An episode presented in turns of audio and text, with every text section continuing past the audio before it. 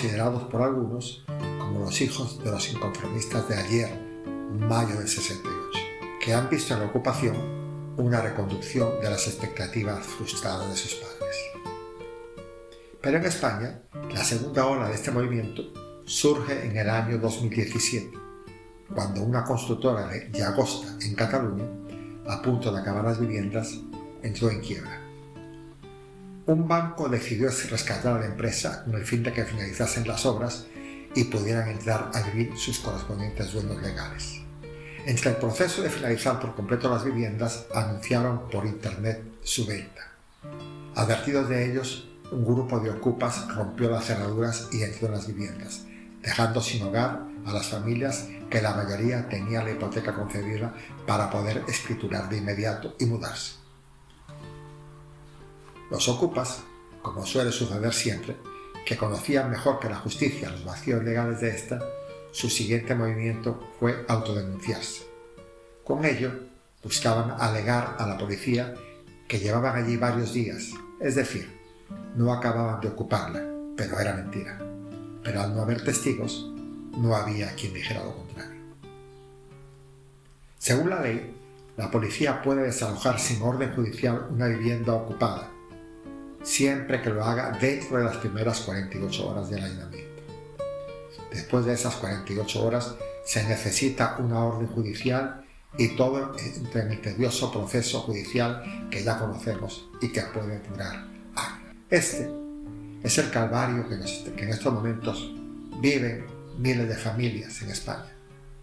Familias que han visto invadidas sus viviendas y cuyos infractores, al amparo de una ley hecha a la carta, que esconde un lema, vótame a mí, se jactan de conocer las leyes mejor que los propios afectados, de quienes en algunos casos se mofan.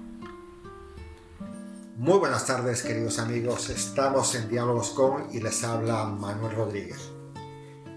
El fenómeno Ocupa es un problema social que atenta contra la propiedad privada. Eso lo conversaremos esta tarde con nuestros invitados. Isabel García Merinos del Partido Popular, concejal. Buenas tardes, bienvenida Isabel. Buenas tardes, encantada de estar aquí contigo. Manuel Cánovas, miembro de Vox Totana. Buenas, tardes, a todos. Y Jesús Pérez Valenzuela, miembro de la plataforma Vecinos por Totana. Muchas gracias por su invitación. Me gustaría conversar este tema con ustedes porque es un tema muy candente y después de escuchar en la radio la, propuesta de la nueva ley de vivienda, creo que es un tema interesante para tratar y para la gente, personas que conocen el tema, como son ustedes. Pero me gustaría primero que nada, primero que nada preguntarles, porque creo que ahí los, los ocupas lo conocen mejor que nosotros, ¿qué diferencia hay entre la, el allanamiento de morada y la ocupación de una vivienda? Pues bueno, la ocupación es cuando una persona mm, entra en una vivienda y el propietario no es su vivienda habitual, no es su primera vivienda, es su segunda vivienda.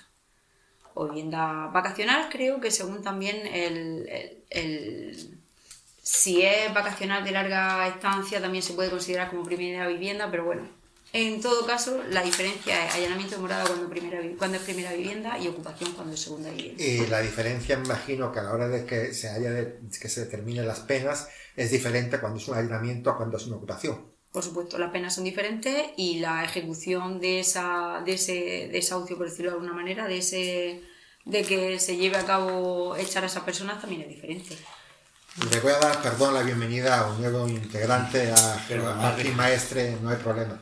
Bienvenido, Joaquín. Muchas gracias. Entonces, estaba preguntando a mis invitados antes qué diferencias existía entre el allanamiento de morada y la ocupación. Una cosa que quizá de repente los ciudadanos conozcan poco, pero que los ocupas, que los ocupas conocen ampliamente. Porque no tanto porque por naturaleza sean inteligentes y lo sepan, que a veces sí lo son, sino que están seguramente asesorados por buenos por buenos por buenos abogados. Manuel, no. Es que estamos hablando de ocupación en vez de usurpación. Está la usurpación y el allanamiento de morada. En los dos casos es ocupación, ¿eh?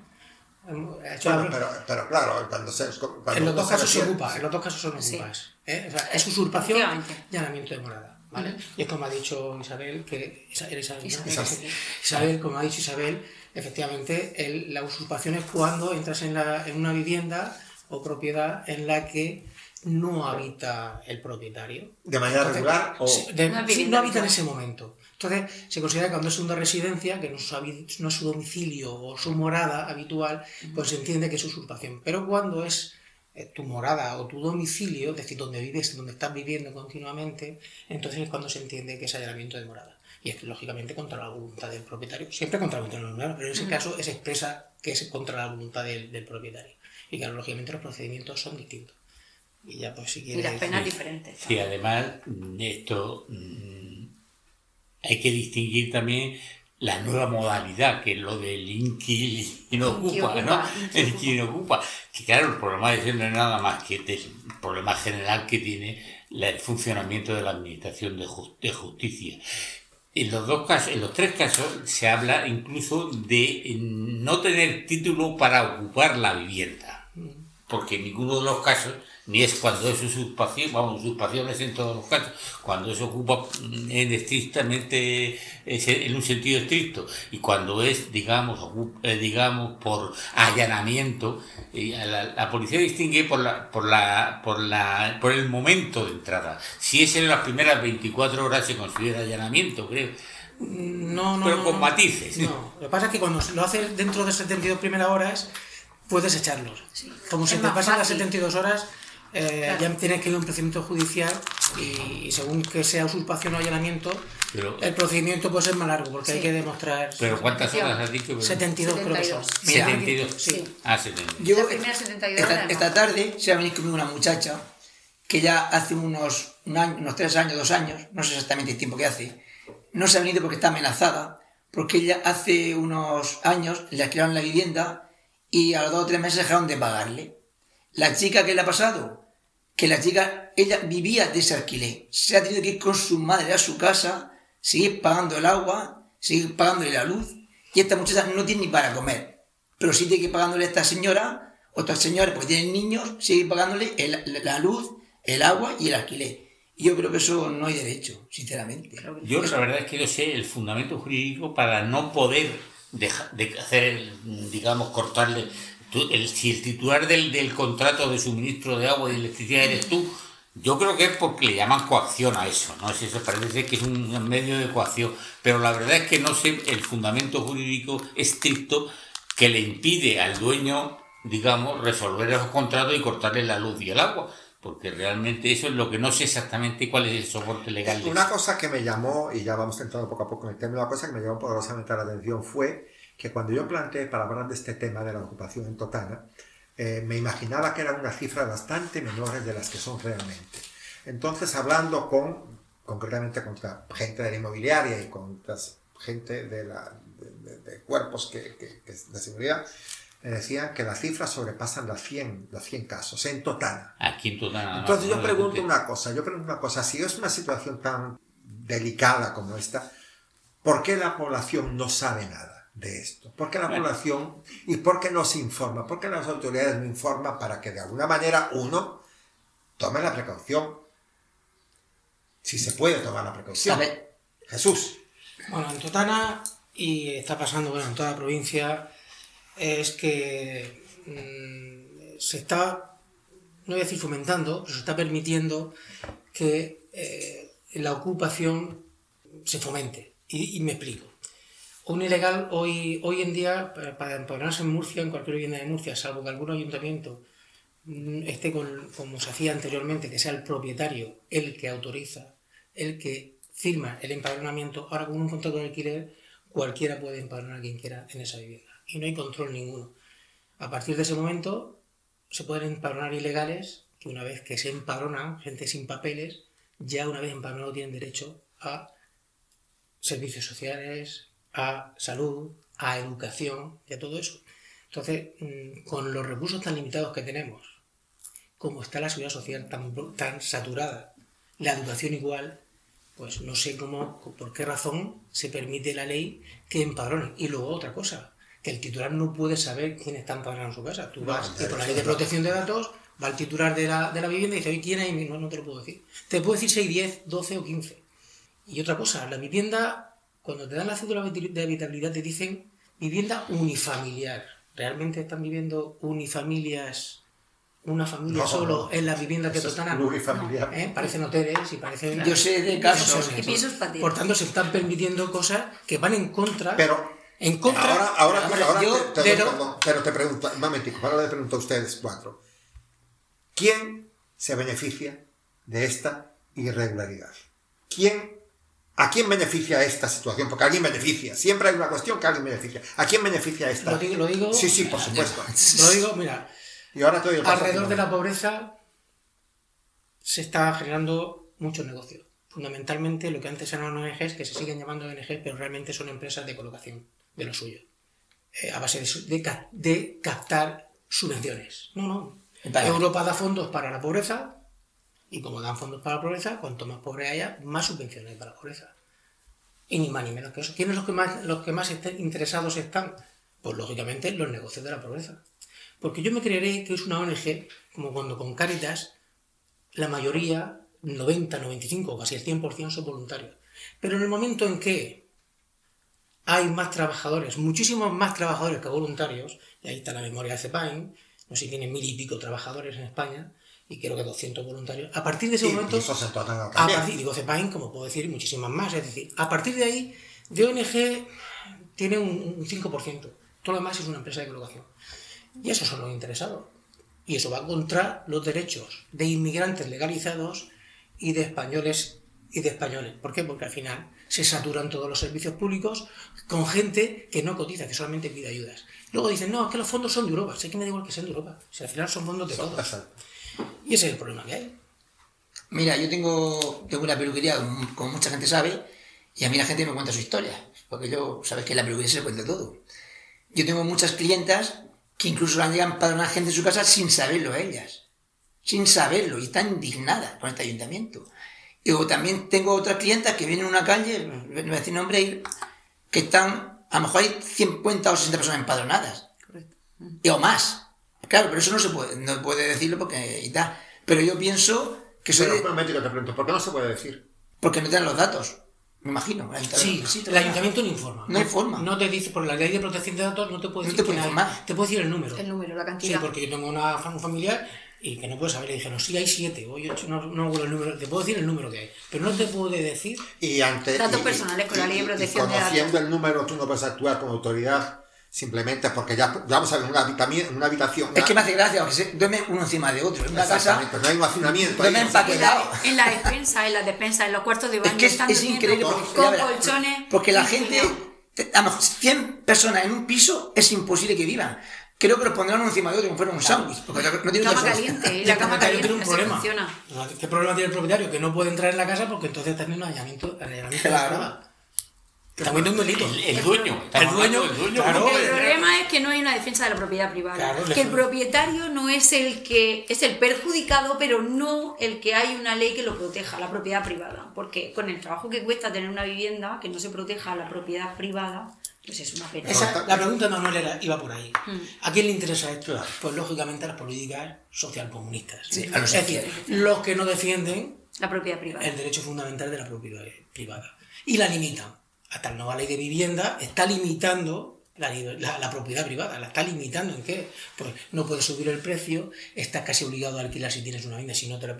Y, antes te consideraban especulador con 10 propiedades, ahora es con 5. O sea, tú a los cinco, con 5 viviendas eres ya un especulador. Por, tanto, políticamente le interesa a los que le interesa. Pues normalmente a los socialcomunistas. Yo quería comentar algo.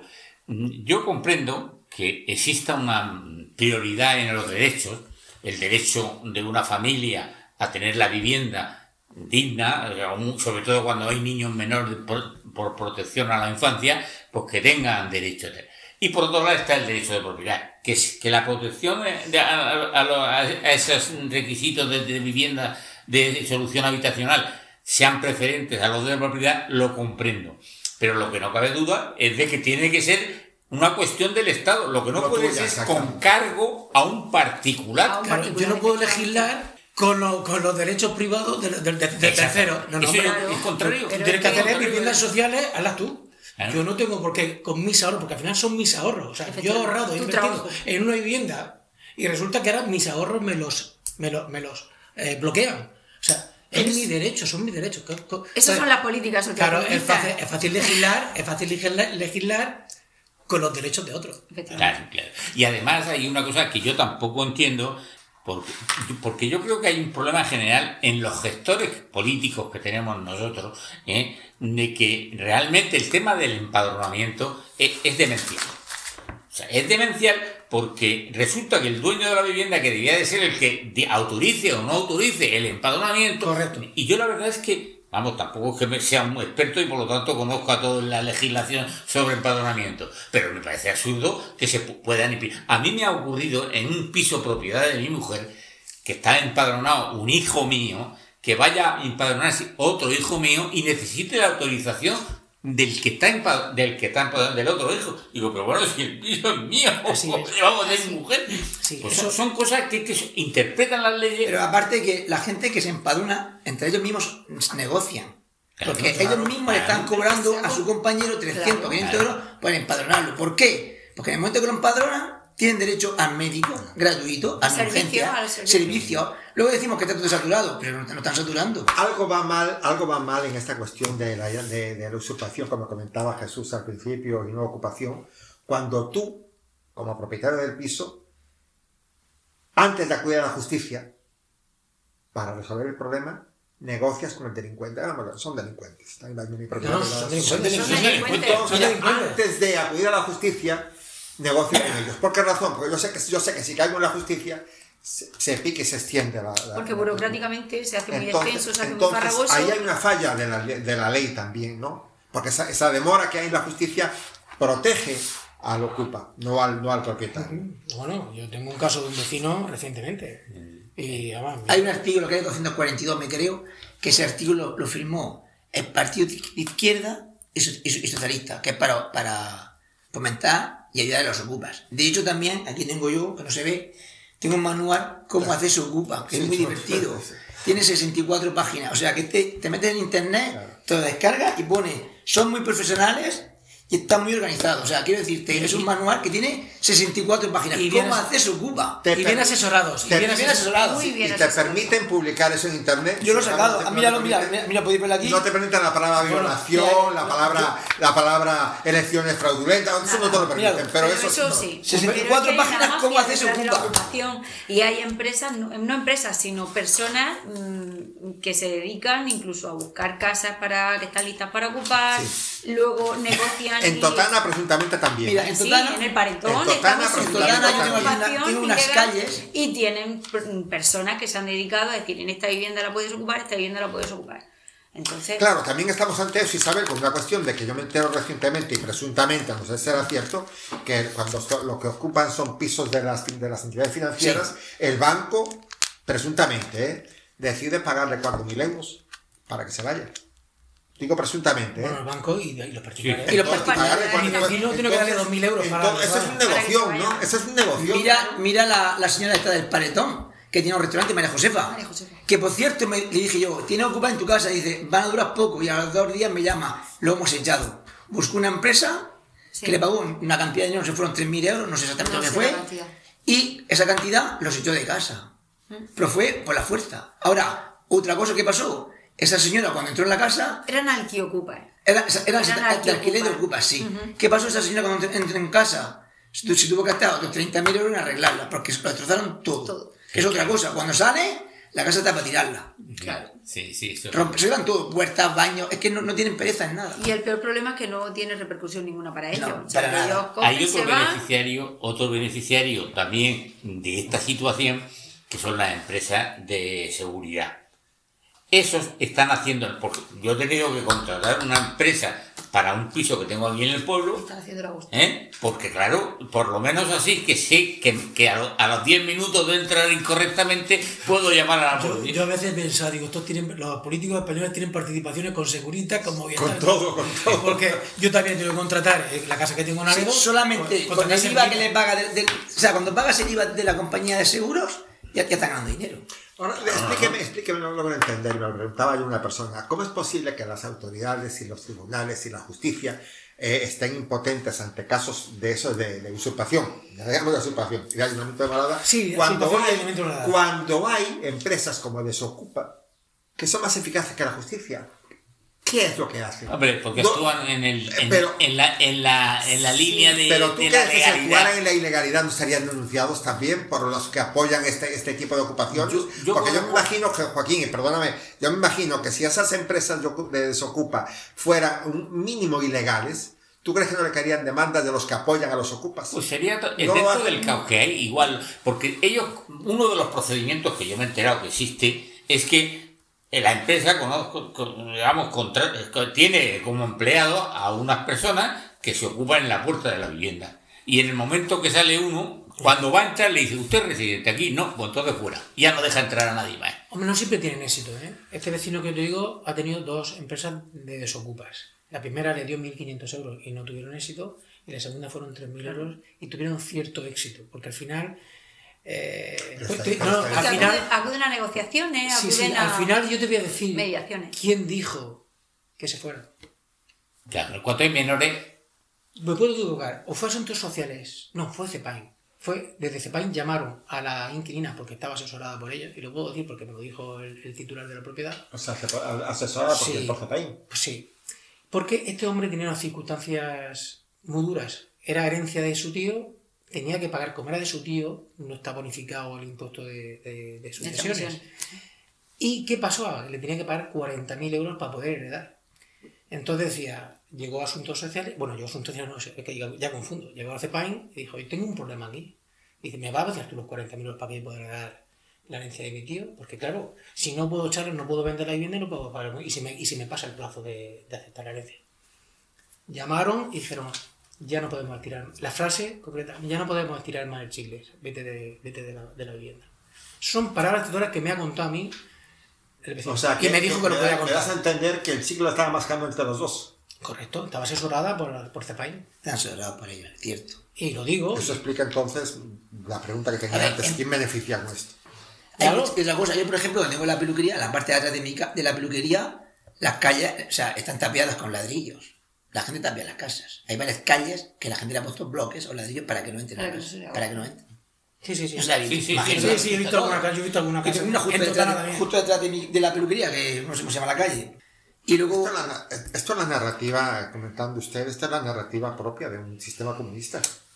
Realmente es la ¿Qué va el sistema comunista? El sistema comunista lo echan en, en cuatro segundos. No, no, no, pero me refiero a atentar contra la propiedad privada de los individuos. Vamos a ver, es, poner en, en, entredicho tu. Pero hay que ver una cosa.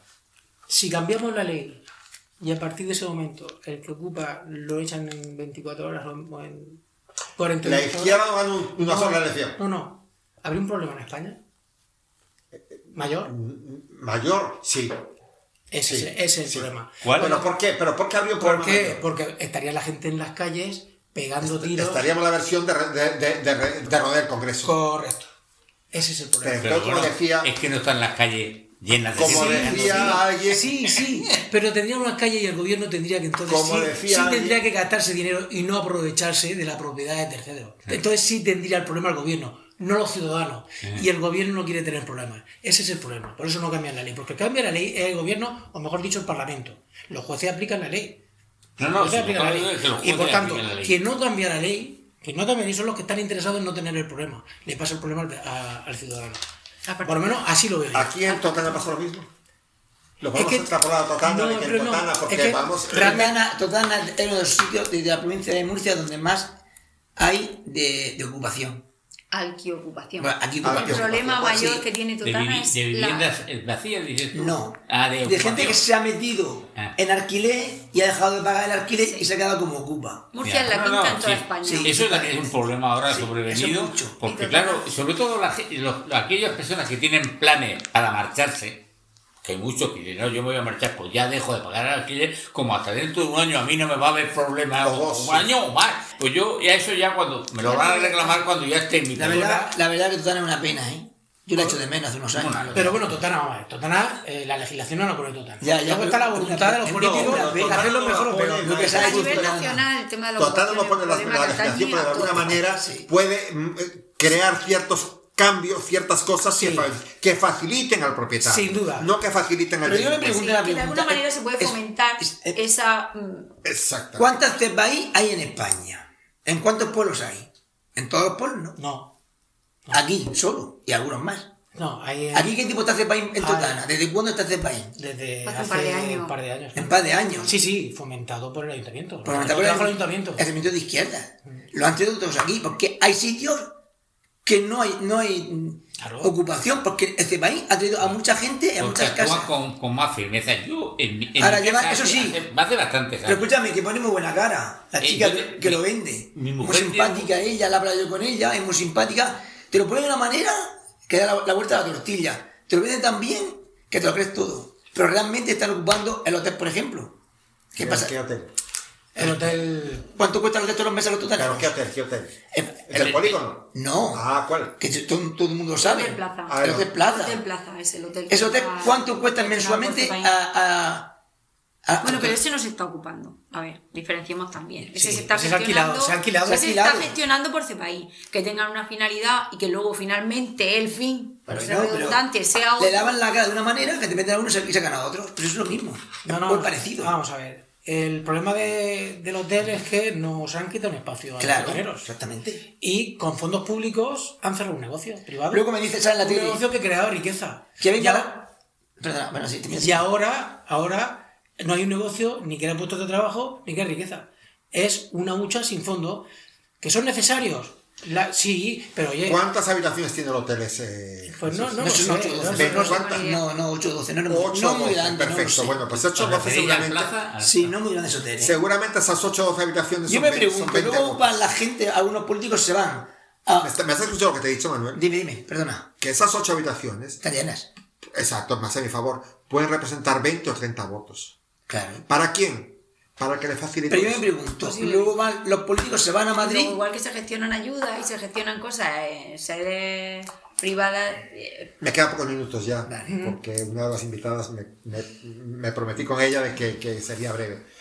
Muchos de ustedes que están aquí volverán a repetir la legislatura y unos algunos posiblemente entren.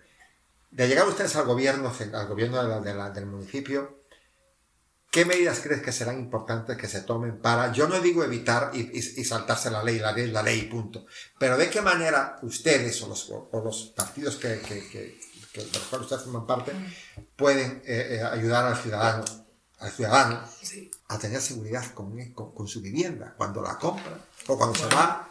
Yo he comentado antes de empezar el programa eh, que desde la plataforma se va a instar a cambiar la ley de la forma de empadronarse. Que sea el propietario instar a la... La plataforma, Así, sí. eso es fundamental. Va a instar al gobierno murciano si tiene competencias, que tampoco lo sabemos, son, son cosas que tenemos que informar, pero nuestra voluntad es instar a quien el organismo que corresponda a que el empadronamiento siempre sea con la firma del propietario de la vivienda. Eso- y, eso es luego, fundamental. y luego que se tenga en cuenta que son cédulas de habitabilidad unifamiliar y por tanto habrá que controlar quién, cómo y en qué condiciones viven los ciudadanos. Porque también hay, hay que tener en cuenta, es que esta gente que viene aquí, no sabemos cómo en, en sus países viven peor que aquí en una habitación de, de 4 metros cuadrados. ¿eh? O sea, viven fatal. O sea, es decir, que esta gente son víctimas, son víctimas. Sí, sí, sí, no, eso no O sea, son víctimas de esta situación también. ¿eh? No nos engañemos que son víctimas de esta situación. Pero claro, lo que no podemos hacer es, porque son víctimas, o sea, es victimizarnos también nosotros, además, los ciudadanos de Totana, porque todos los servicios sociales o todos los servicios de seguridad social, la educación, haya problemas. Es decir, no cabemos más gente en Totana. Hay que, la cañería hay que arreglarla. Y con, lo, y con lo que tenemos, pues tenemos que hacer políticas de prosperidad para generar empleo y demás. Pero pues, tampoco es cuestión de, "Ay, ahora vamos a, echar a la gente a patadas. No sé, eso no es cuestión de eso. Pero no permitir, no permitir que este pueblo absorba más gente que no trabaja en este pueblo. ¿eh? Que no trabaja, nosotros Sobre trabajamos- todo en- trabajan fuera de, este pueblo. Pero- Ah, y el que trabaja. sí. Bueno, pero si es que hay una cosa fundamental. Yo entiendo que la ley de extranjería les puede gustar más o menos a ciertas personas, pero si está esa ley, si no te gusta, la cambias. Pero lo que no puede ser es que entren gente con arreglo a- a- a- a- con- en contra de lo que dice esa ley. Correcto. Porque claro, además eso está impidiendo de que los que pueden entrar legalmente, hay muchos mm, parientes, eh, familiares de miembros de la Unión Europea, tienen con- eh, digamos familiares de, miembros de la Unión Europea, ciudadanos de la Unión Europea, que han pedido permiso, se lo ralentizan completamente porque tienen que, la sociedad tiene que digerir un montón de gente. Voy a contar una anécdota. Eh, un, un- inmigrante, creo que era de Ecuador, Rubén, me acuerdo del nombre, estuvo en mi casa trabajando, y decía lo siguiente, es que tenemos un problema, ahora los que estamos legales. Mis compañeros trabajaban a 7 euros la hora, eh, para coger oliva, me dijo, y ahora han llegado ilegales sin documentación que lo hacen por 3 euros. por, por tanto, estamos perjudicando a los propios inmigrantes que nos que no, han, no han ayudado legalmente a tener a, crear a generar riqueza en este país. oye eh, y no le ponemos remedio a esto. O sea eh, realmente eh, no sé tú comentabas Jesús que propondrían ustedes la plataforma propondrían la modificación de la ley de empadronamiento por supuesto. entre otras cosas me imagino sí sí claro. Qué haría el Partido Popular Solo como te miraba no nos no, visto, pero cuando ha sido... ella me corta. ¿Qué haría el Partido Popular más o menos? El Partido Popular eh, este instaría al gobierno y además en medida de lo posible a nivel local a fomentar el endurecimiento y, a fomentar las leyes para la protección de, la propiedad privada. De hecho, nosotros hemos presentado en varias ocasiones mm, mociones para eso, para instar al gobierno a la defensa y al endurecimiento de estas leyes y el Partido Socialista ha sido uno de los que nos ha votado en contra. Presentábamos en las comisiones en 2020, creo que fue, presentamos una moción para el endurecimiento de las leyes y el Partido Socialista votó en contra. Izquierda Unida se argumentando que pues que bueno que, que no era la moción correcta, como no es no fue a pleno, que fue en comisión, y ellos, pues bueno, pues siempre intentan evadir el debate ante el público de, de todas estas cuestiones. Y el Partido Popular, por supuesto, que fomentaría y endurecería, instaría a endurecer las leyes para la defensa de la propiedad privada y ante la... Te comento una cosa, de, llevar, de, estar ambos en el gobierno, los tres en el gobierno, si la propuesta del partido de, la plataforma fuera adelante eh, de, cambio de la, de la ley del empadronamiento, ¿el Partido Popular crees que la, crees que la apoyaría? Hombre, pues yo imagino, por supuesto que, sí, nosotros todos estamos defendiendo, estamos, siempre lo hemos defendido el Partido Popular. Perdón, el Partido Popular, la plataforma, me refiero. Sí, no, lo ha dicho bien, lo ha dicho bien. Sí, lo ha dicho bien. Ah, dicho bien. Pero yo digo que el Partido Popular siempre ha estado en pro y en defensa de, de, endurecer las leyes y en contra de esa ocupación. Entonces, nosotros, por supuesto, en contra de los pisos patera, ah, tiene que haber una regulación en el empadronamiento de las viviendas de Totana y de cualquier sitio, pero bueno, de Totana, que es el sitio donde nos encontramos, y tenemos que impulsar de alguna manera esas leyes que protejan la propiedad particular, que son, tenemos que ir todos, remar en contra de esa ocupación y de, y de esa, ocupación y de esa vulneración de los derechos del, al esfuerzo de las familias. ¿eh? Mm. Familias enteras que se pasan toda la vida trabajando para tener una propiedad y después ven como una ley que esconde, esconde el lema de vótame, vótame a mí, que estés pagando toda la vida en la vivienda y que te la quiten. O que la has heredado porque tus padres la, han trabajado. Porque yo tengo una casa en el campo y, y todo estoy con miedo por si me la ocupan. Claro. Entonces, y otra cosa, también pienso, bueno, la que decía, también pienso, me gustaría saber a, los tutaneros cuánto dinero se gasta aquí entre ocupaciones, entre empadronamientos, cosas que no se saben. Eh, Vox, en caso de que vos llegues. Es que nosotros, yo todavía estoy, estoy. pero bueno, tú como miembro del partido también sí. a saber más o menos qué es lo que se haría. ¿Qué es lo que, se haría o no se haría? De los pocos, el único partido que realmente ha defendido a los ocupas ha sido Vox. Además lo dijo Abascal una vez una ocasión. A los ocupas no, a los. Perdona, para que se vayan a los ocupas a la calle. Sí. Como dijo Abascal, el partido que siempre ha dicho. Lo te he escuchado perfectamente. Ya lo sé. que los ocupas, lo dijo, lo dijo Abascal, que no lo debo decir, pero es así. Es el partido que más siempre ha dicho no a los ocupas.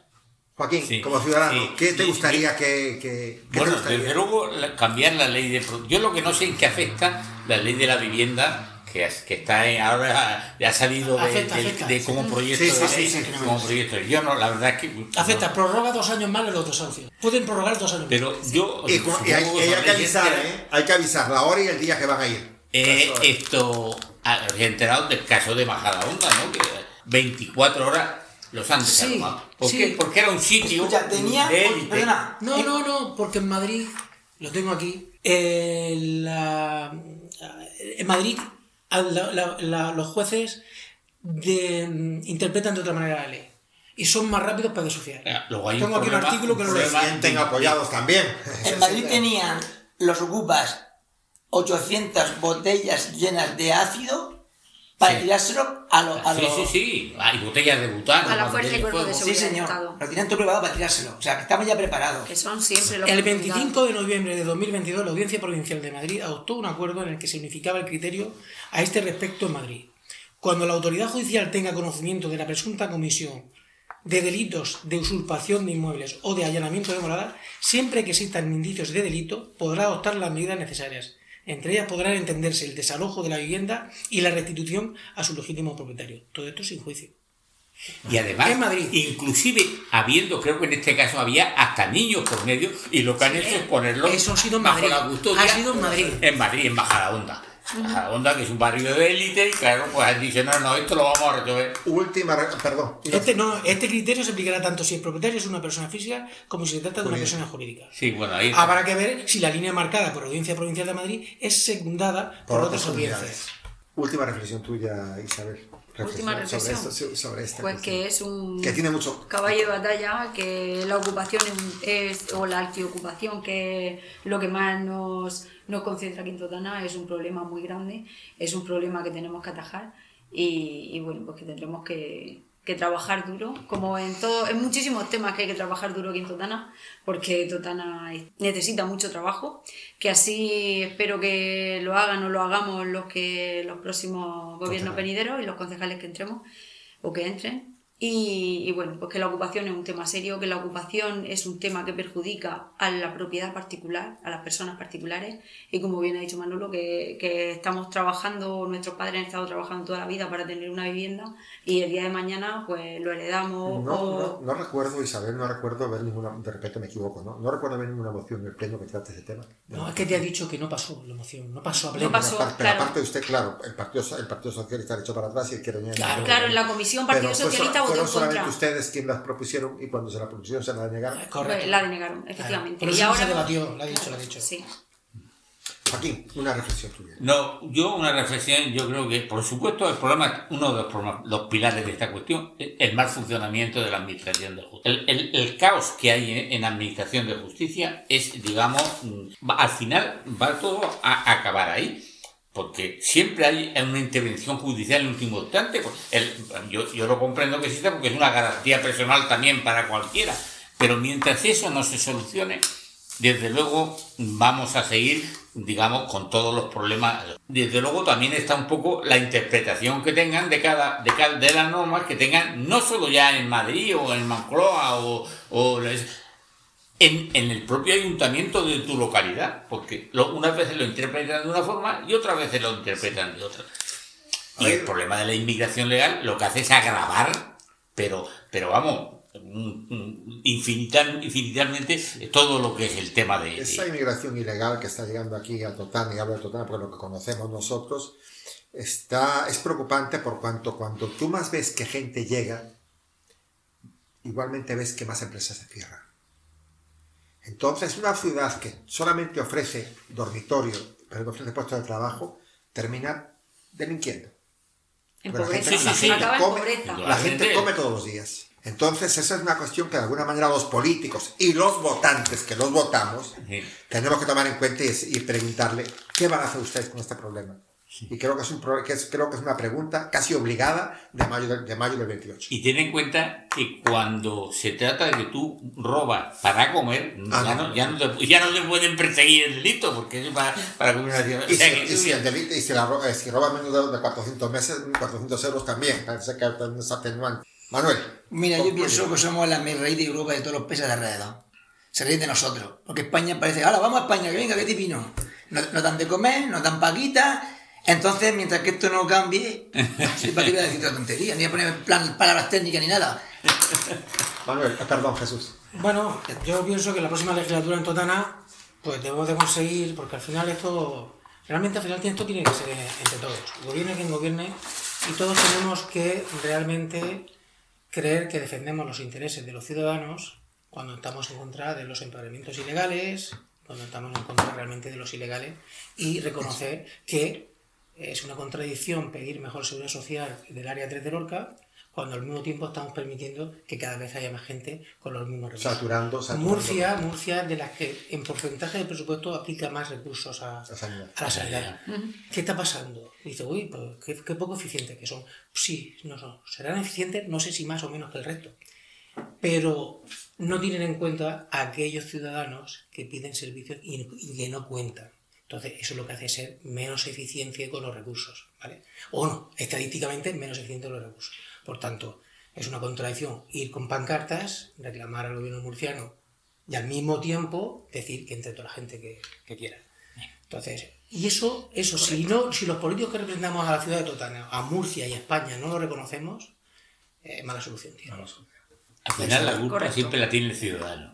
Vamos Porque justo y a mí me parece que cada pueblo tiene el gobierno que merece. Sí, sí, correcto. Es una cuestión con la cual yo no comparto a veces, ¿no? No, pero, no, pero, pero, si, los, políticos fuéramos transparentes, honestos, dijéramos la verdad, posiblemente el ciudadano votaría más, con más conocimiento de causa. el problema es que cuando uno es opaco o no es transparente y dice medias verdades al al ciudadano y el ciudadano no tiene por qué saber de economía, ni de presupuesto, ni de leyes, pues confía, bueno, si el tío habla bien, tiene buena oratoria y, y, convence, lo convence en la mentira, ¿vale? Entonces, bueno, yo creo que otra cosa que tenemos que ser es honestos, decir toda la verdad. Oye, y si no te votan, pues que no te voten. Pero esta es mi verdad, no te gusta. Pero yo no te voy a engañar y voy a hacer estrategias de mentira para que me votes. Ese, es el problema. Isabel García, buenas tardes, muchas gracias. Gracias. Aquí Maestre, muchas gracias. perdón por el retraso, pero es que me, han, me, última hora pedido un informe y ya he tenido. Llegaste oportunamente, llegaste oportunamente. Muchísimas gracias. Manuel, muchísimas gracias. gracias a ti por avisarme. Y Jesús, muchas gracias. Gracias a ti por invitación. Y ustedes, queridos amigos, espero que hayan reflexionado y escuchado detenidamente lo comentado por nuestros invitados el problema, como decimos, es grave y es un problema grave que debe ser tomado en cuenta a la hora de las elecciones del 28 de mayo, por cuanto debe ser una pregunta casi obligada a todos y a cada uno de los candidatos, porque imagino que tendrán una respuesta que satisfaga lo que ustedes necesitan saber, que es la defensa de su propiedad. Buenas tardes